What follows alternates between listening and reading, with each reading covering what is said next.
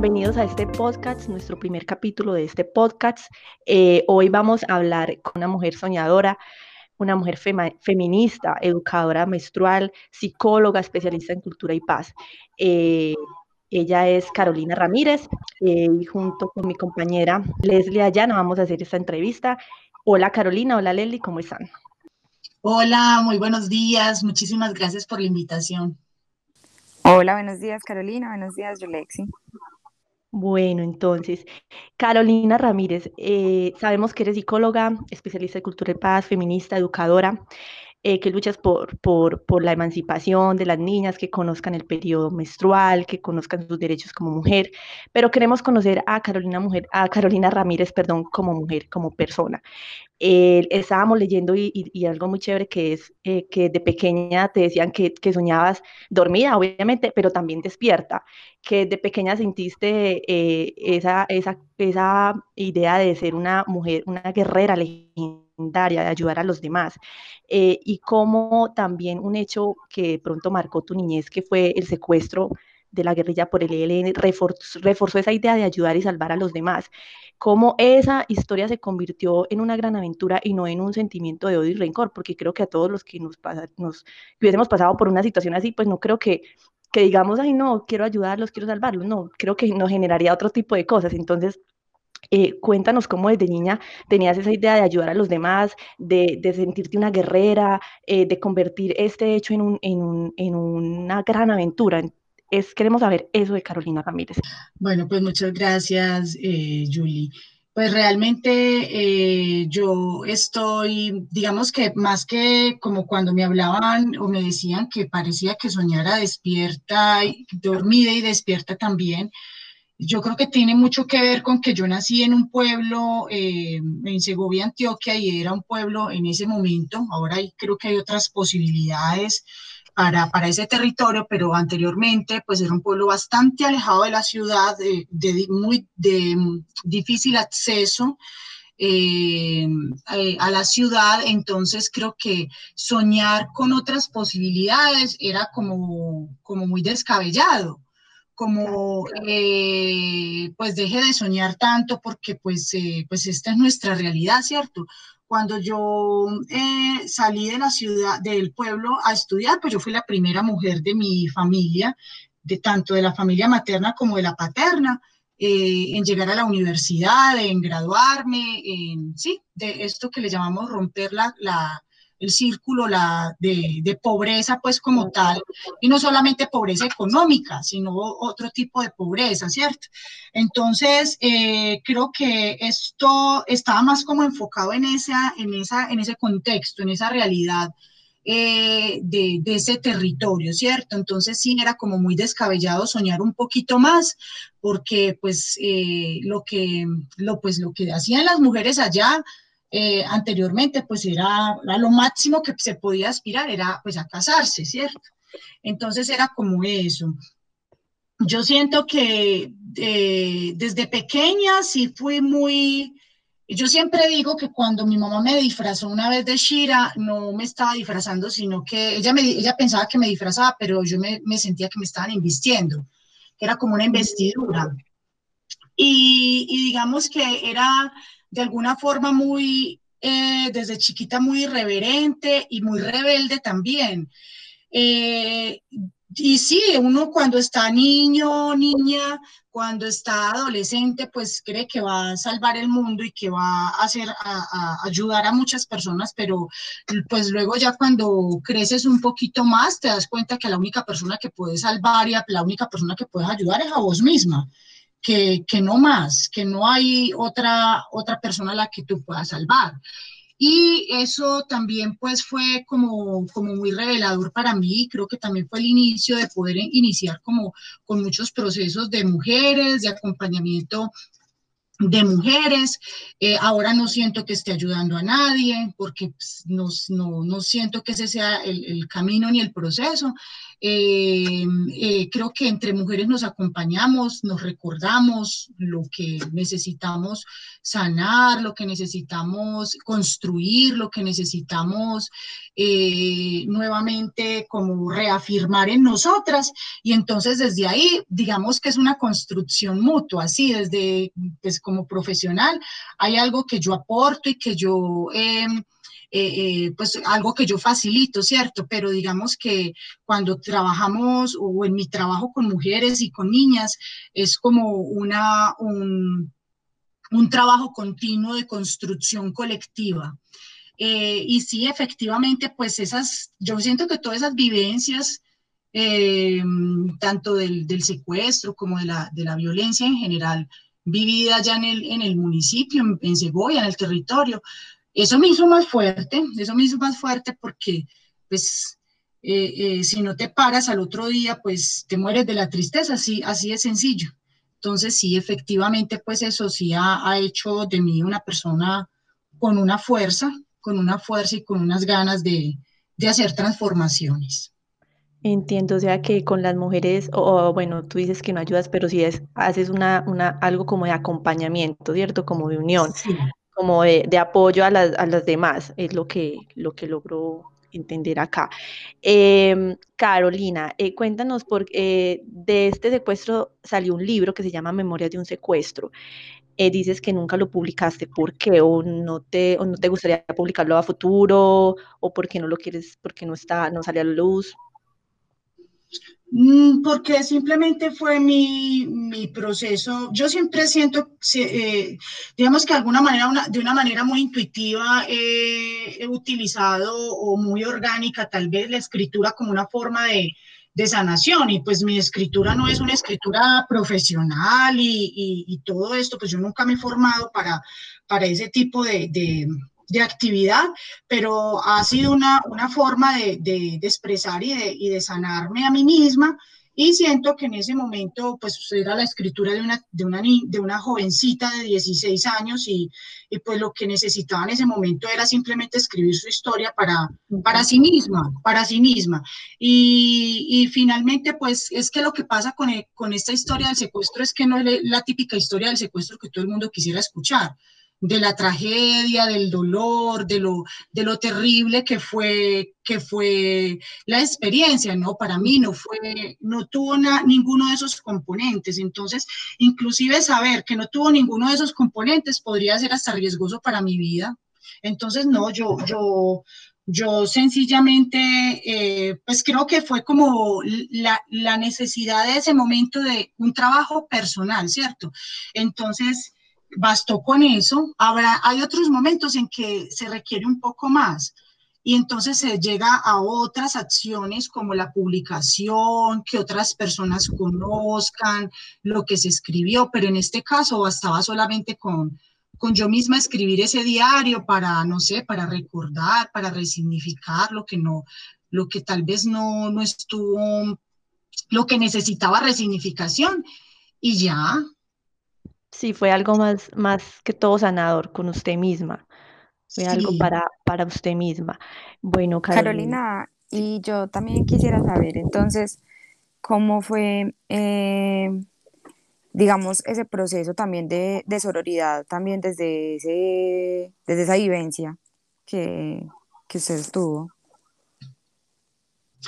Pues es que todas nosotras éramos mujeres, además eso fue pues como una, una, digamos que pues eso ya fue, ocurrió hace bastante tiempo, ¿cierto? Y, nosotras todas éramos mujeres, la mayoría menores de edad, ¿cierto? Éramos 15, 5 eran mayores de edad y, y 10 menores de edad. Yo estaba entre las menores de edad en ese momento.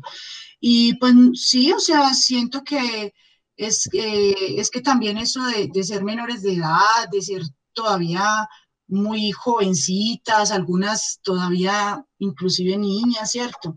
Eh, eso hacía que para nosotras pues también tuviese como un, pues un grado de ensoñación tal vez y, nunca pensamos que nos fuera a pasar nada, pues nada malo, o sea, que nos fueran a matar o algo por el estilo. Entonces, para nosotras eh, también fue como, como estar entre todas y siempre estuvimos junticas, siempre estuvimos riéndonos, pues, eh, o sea, lo que hacen, pues lo que hacen unas, unas niñas y lo que hacen las jovencitas, ¿cierto?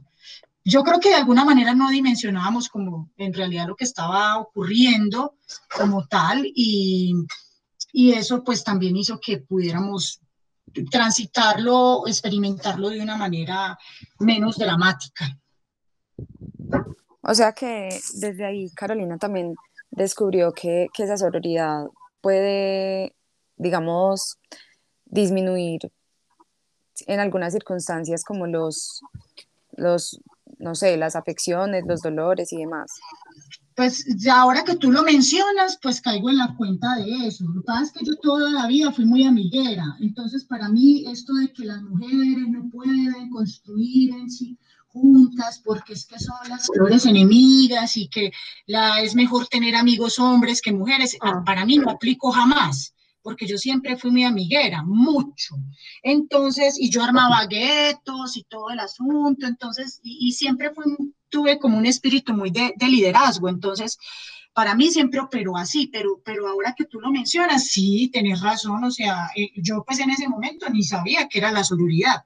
¿Cierto? Pero eh, tenés razón, en ese, eh, eh, esa fue una historia de, se podría mirar desde esa, desde esa forma, y efectivamente el, estar juntas, el estar unidas, el estar, el querernos, el reconocernos y todo eso, por supuesto que hizo que esta vivencia fuera completamente diferente, sí, sí, sí. Entiendo, Carolina. sí, otra cosa, a raíz de estas vivencias que tuvo de, pequeña, pues eh, eso tuvo que ver para que usted eligiera eh, la carrera que eligió, porque también eh, pues ah, por ahí leímos que, alguien te dijo, tienes madera para esto, sigue adelante, sigue con esto. No sé si eso tuvo que ver en algo, lo que generó esto, cómo te, hizo ver el mundo después de, después de esta situación.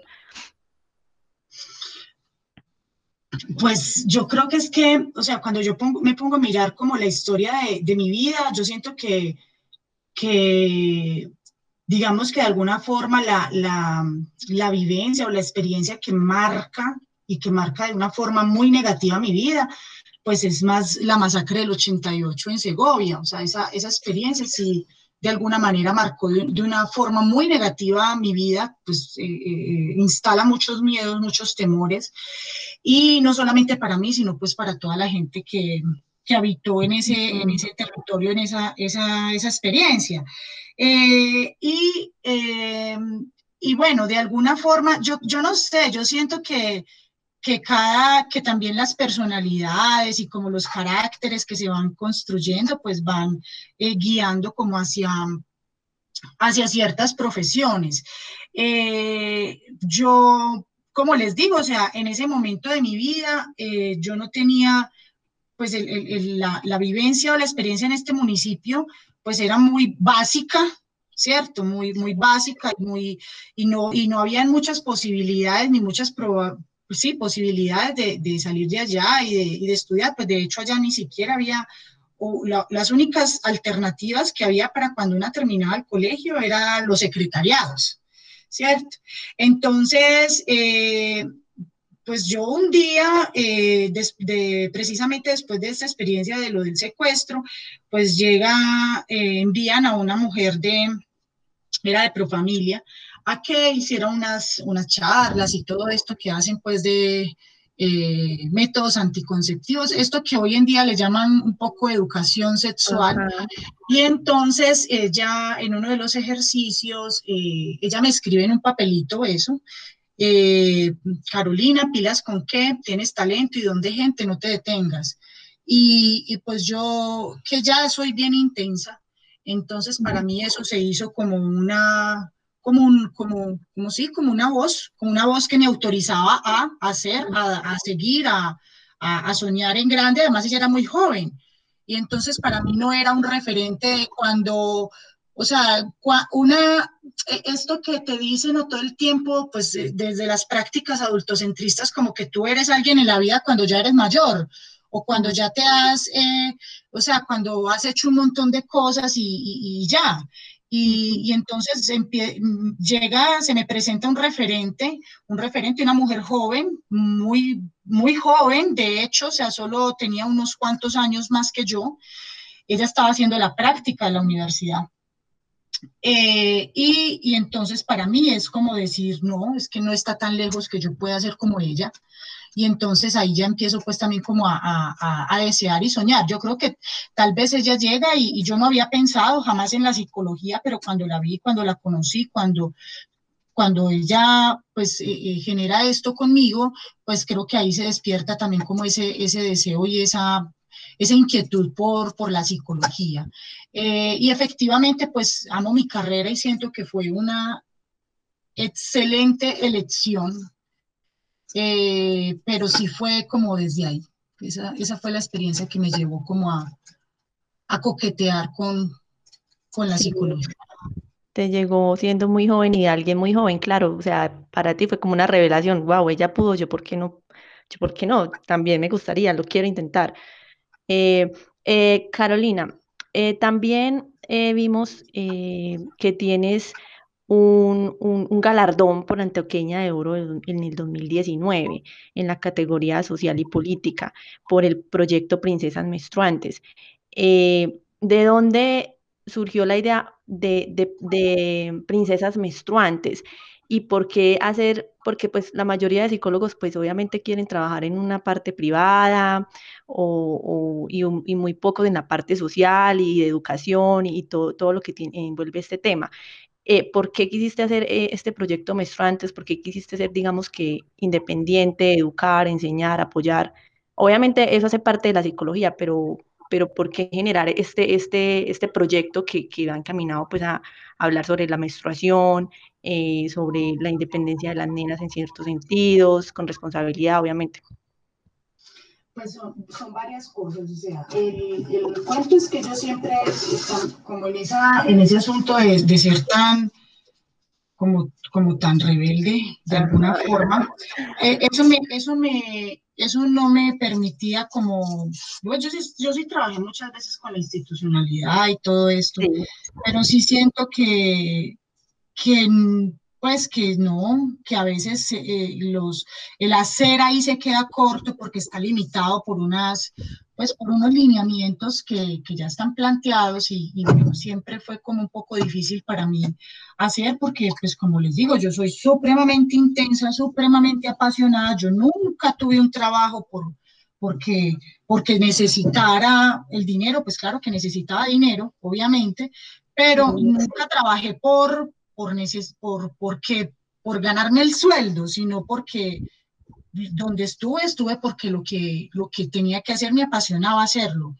Entonces, eh, entonces ahí comencé como a, a, a, tener como mis dificultades con, con, los lugares en los que estaba, con, con, la institucionalidad y empiezo entonces a creer que la mejor vía para poder desplegar pues todo lo que, lo que yo quería hacer era desde, la, desde ser independiente y desde la autogestión.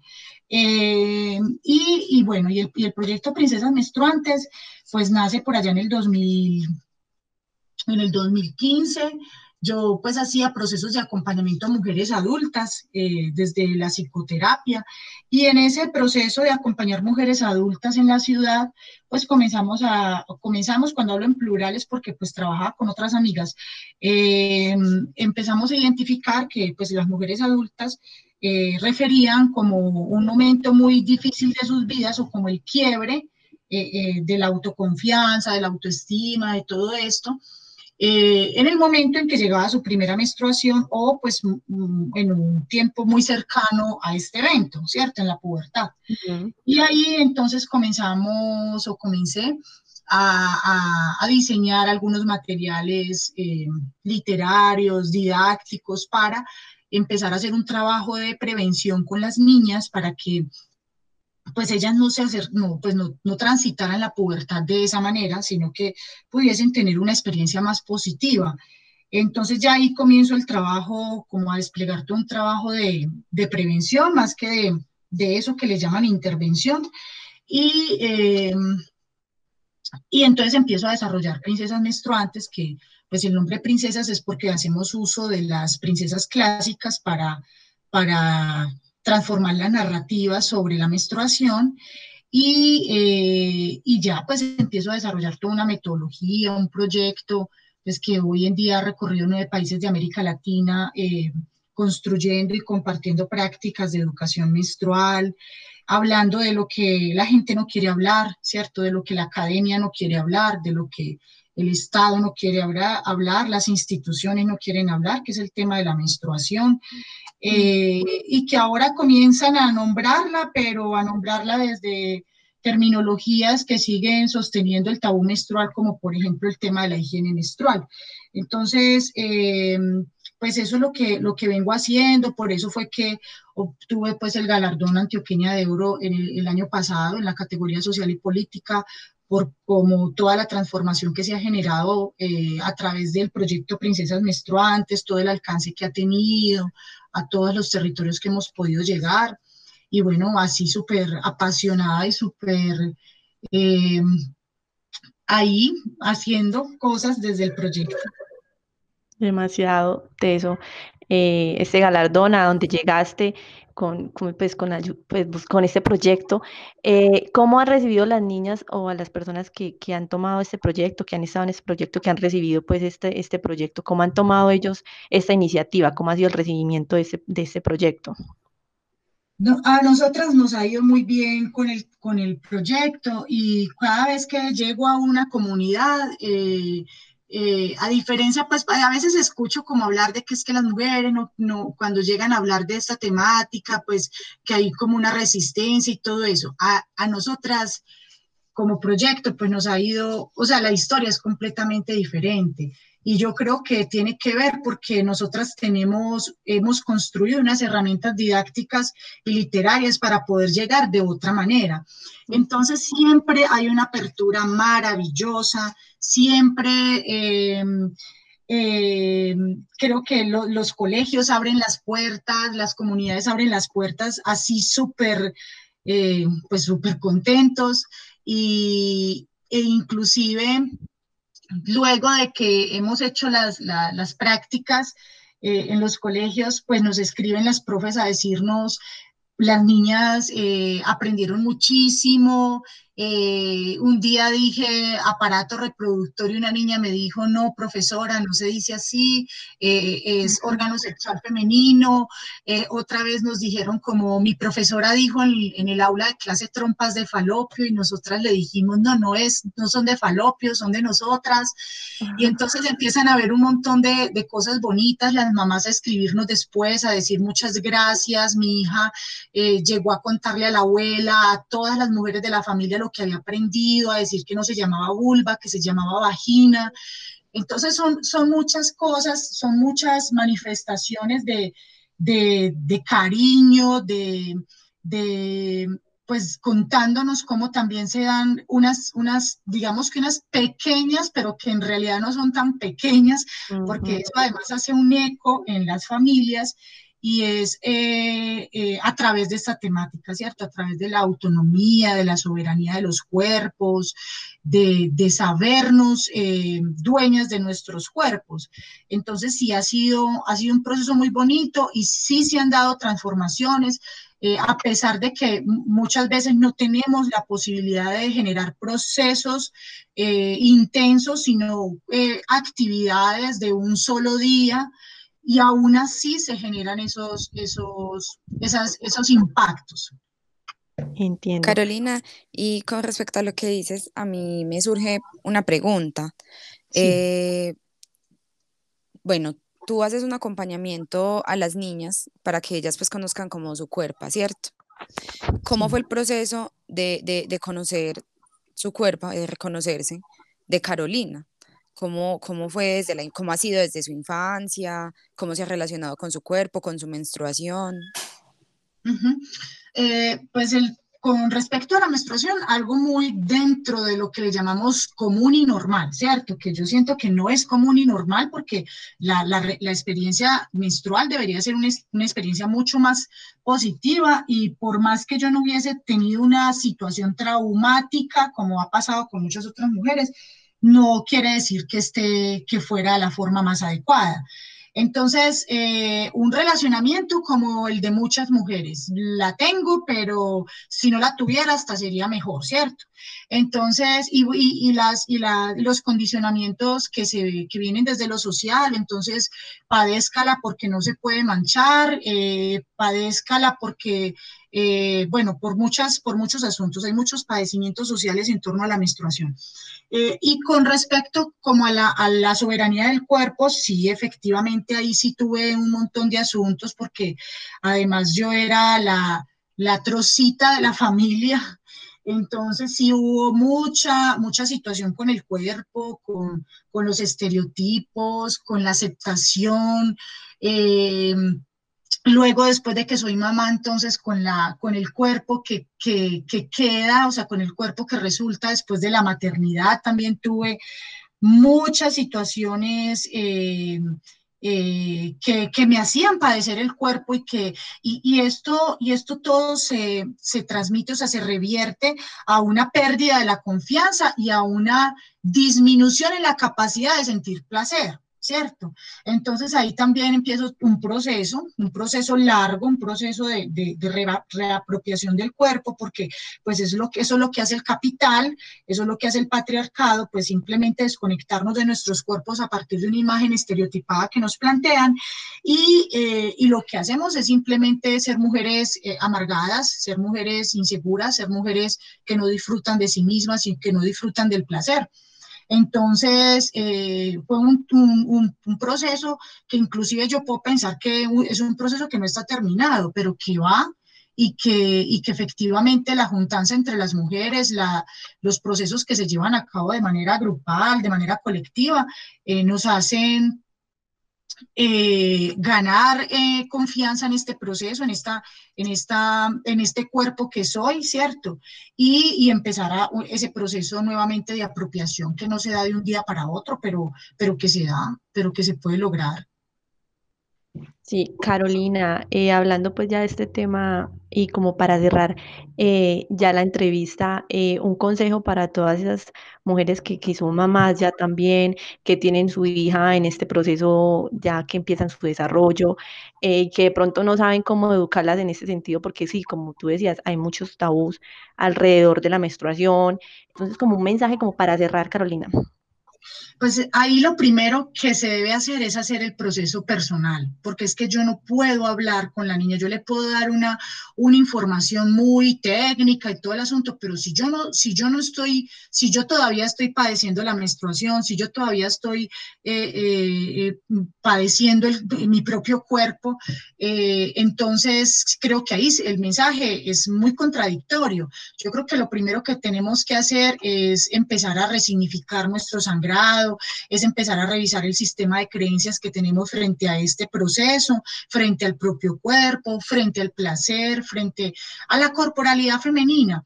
Eh, y a todo esto, pues, ¿qué implica? Porque eh, finalmente es lo que estamos transmitiendo también a, a, la, a la, niña a la, en ese periodo de la pubertad.